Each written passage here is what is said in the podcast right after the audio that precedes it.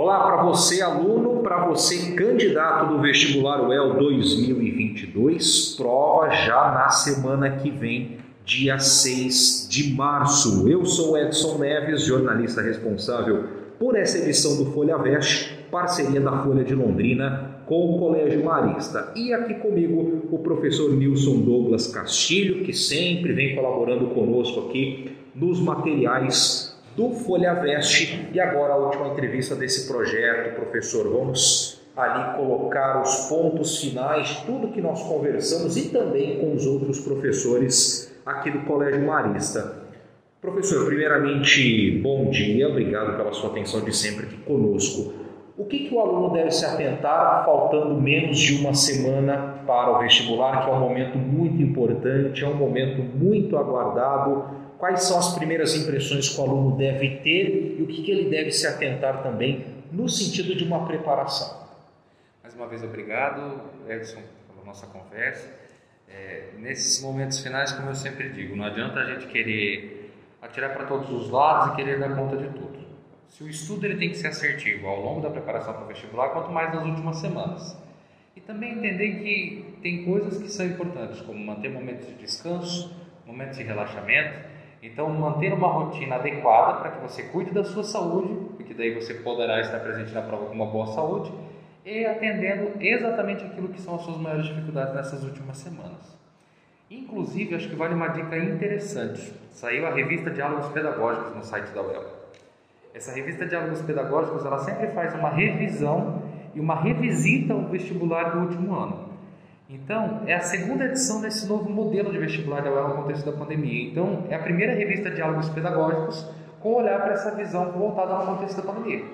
Então, lá eles têm expectativas de resposta, expectativas de como poderia ser conduzida a redação, questões comentadas das diversas áreas do conhecimento Acho que vale a pena o aluno se atentar para essa revista Diálogos Pedagógicos, fazer uma leitura atenta dela, porque pode dar pistas para esse vestibular do próximo dia 6. Até para o aluno entender também como que a UEL corrige essas respostas, Sim, né? como é que ela analisa essas questões. Exato, perceber a expectativa de resposta que ela quer, como ela gostaria que fosse feita a construção do raciocínio do aluno. Mas que tem questões de múltipla escolha, a múltipla escolha ela revela o resultado do processo. O processo é importante. Se o aluno souber processar o seu raciocínio, jamais ele vai chegar a uma resposta. É importante que ele leia aquela revista com bastante cuidado com bastante critério. Questões semelhantes também, às vezes uma palavra ali que está diferente, que é o distrator da questão, o aluno, poxa, mas por que, que eu errei? Tem toda essa resposta no diálogos pedagógicos. Sim, bem como a distribuição do, dos conteúdos por componente. Então, como é uma nova estrutura, são só 50 questões de conhecimentos gerais, como ficou essa distribuição no ano passado?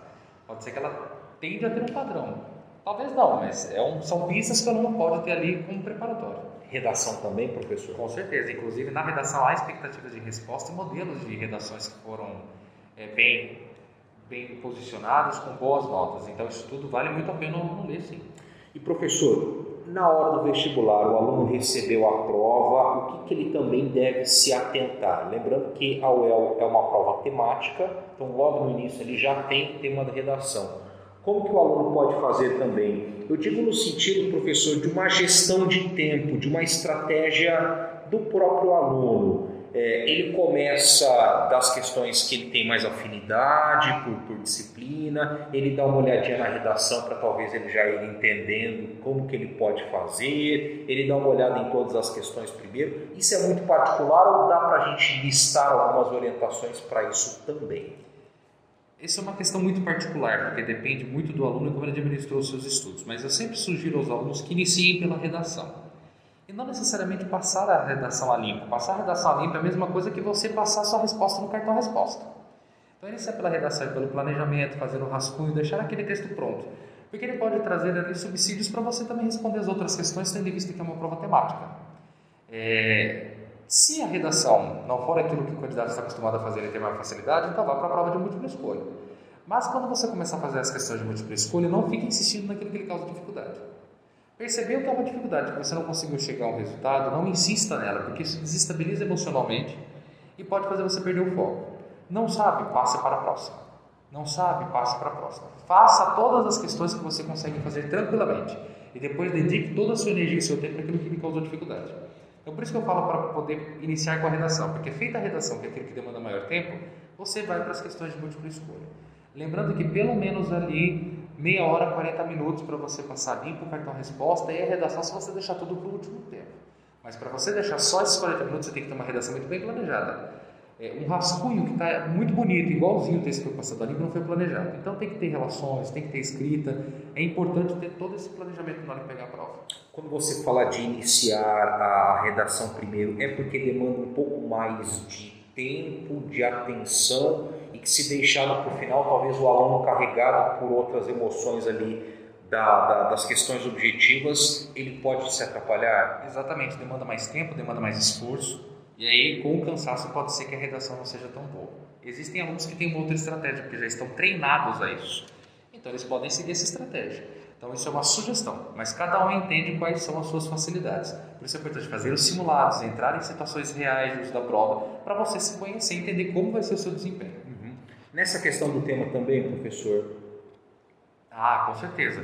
Essa questão do tema, tem que entender o seguinte, assim, o tema da redação, ok, ele é um norteador, sempre vai ser bom, mas pensando numa prova temática, o El já usou esse tema como pretexto. Nem sempre uma questão vai estar relacionada direto com o tema. Às vezes tem uma palavra no texto base da questão que ele acha que é temática, mas não está relacionada aquilo ali. Então a UEL oscila, pode ter uma questão contextualizada, como pode ter uma que não tenha nada a ver com o tema que ele está sendo colocado ali. Apesar de ter uma palavra ou outra coisa que tangencia aquele tema principal da prova de vestibular e prestar atenção também na questão do, como que a gente pode falar, dessa interpretação da leitura mesmo, né? o que a professora é, Laís disse semanas atrás aqui mesmo para o Folha Veste, né? porque nós temos os textos de apoio, nós temos o enunciado, o comando e as questões.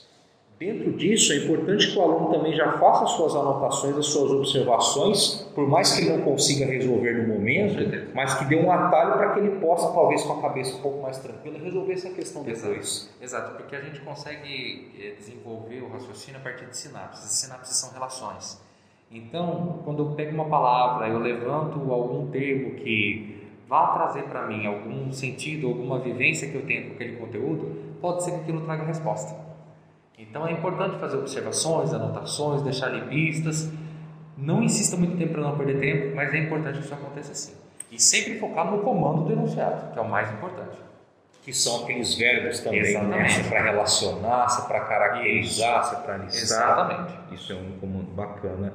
E professor, o que a gente consegue elencar de principais equívocos que às vezes o aluno comete e que isso pode aí até mesmo é, comprometer uma aprovação ou a nota de corte abaixar um pouco? Ok, a primeira delas é falta de leitura. Por incrível que pareça, alguns querem ganhar tempo às custas de uma má leitura. Então, comecei a ler uma questão. Ah, esse conteúdo eu já sei, já até sei o que vai me perguntar. Vai lá e responde. É, e tem muito problema nisso. Pode ser que não seja a pergunta que tenha sido feita para você, porque eu prestei atenção no comando. Faço aquela leitura dinâmica, entre aspas, nas alternativas e eu já sei mais ou menos o que vai cair o grande problema, é a falta de atenção a partir da falta de leitura para poder dinamizar tempo. Outra questão muito séria é tomar cuidado com achar que você sempre tem que usar determinada fórmula que é só conteúdo pelo conteúdo. Não, estabeleça relações. Então, como isso aqui pode ser explicado pela geografia, pela história? Porque numa única questão pode ser cobrado diversos componentes. Então, cada alternativa pode trazer um componente diferente. Então, não vai com aquela cabeça fechada, essa questão é só de história, só de matemática podem envolver e criar relações entre os componentes. Então, é, é um, mudar o modelo mental e, ao mesmo tempo, não deixar de fazer a leitura por completo e atenta.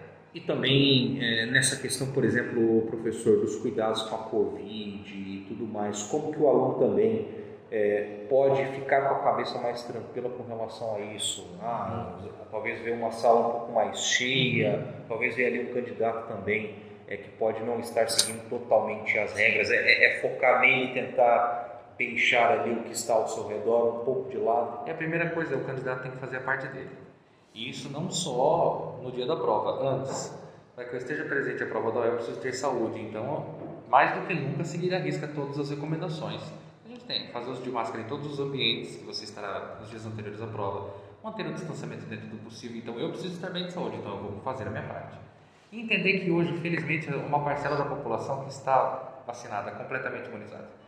Então, assim, você vai encontrar um público cuja idade já deve estar completamente imunizada. Pode ter um ou outro que por questões diversas não tenha se vacinado, Mas entender que você vai manter a máscara, você vai estar num ambiente em que todos estarão seguindo regras. E que aquele que não cumprir regras também será penalizado. Não será permitido um aluno que não faça uso de máscaras.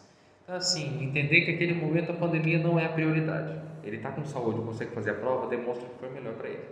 Professor, na parte de estudo, esses, essa última semana agora, a gente falou dessa questão de procurar relaxar um pouco e tudo mais, o que tinha que estudar é, já foi estudado, mas o aluno pode de alguma forma é, listar coisas pontuais para ele estudar, fazer algum tipo de resumo. Bom, Isso é importante para ele sim, também. Sim, é importante, mas fazendo revisões pontuais e assertivas. Então, sendo pontual, sem se desgastar demais, que não vai adiantar agora você querer estudar tudo e assertivo no intuito de entender o seguinte: se eu estou bem em determinado componente, eu não vou me desgastar e me debruçar para ele tanto quanto eu deveria pela outra. Então, se minha dificuldade é biologia, é ali que eu vou focar. E entender que dois ou três dias antes da prova, esqueça. Não adianta querer se matar de estudar. Tem aqueles alunos que ficam desesperados e que é um problema muito sério. Haverá plantões de vésperas, né? Então, aqui no Marista, nós vamos promover um plantão de véspera, inclusive aberto para a comunidade. É, é importante participar desses plantões, mas entendendo que eles não vão salvar eles talvez deem pistas ou coisas que de última hora ajudem na memorização. É importante participar deles sim, mas entender que eles não são a resposta para uma aprovação de vestibular. Não importa o plantão que seja feito em qualquer outra escola, em qualquer lugar. Muito bem, professor, acho que é isso, né? Para a gente não, não fazer muito repete também de tudo que a gente conversou. Tem mais alguma coisa que você gostaria de pontuar, de uma orientação, de algum recado final? Fique à vontade. É, sempre manter a tranquilidade. O aluno que estudou, que fez a parte dele, precisa manter a tranquilidade e mostrar daquilo que ele deu conta de fazer. Entender que alguns cursos, além da aprendizagem, tem sorte, então não fique sofrendo por antecipação. O emocional faz toda a diferença na hora de realizar a prova. Isso é muito importante.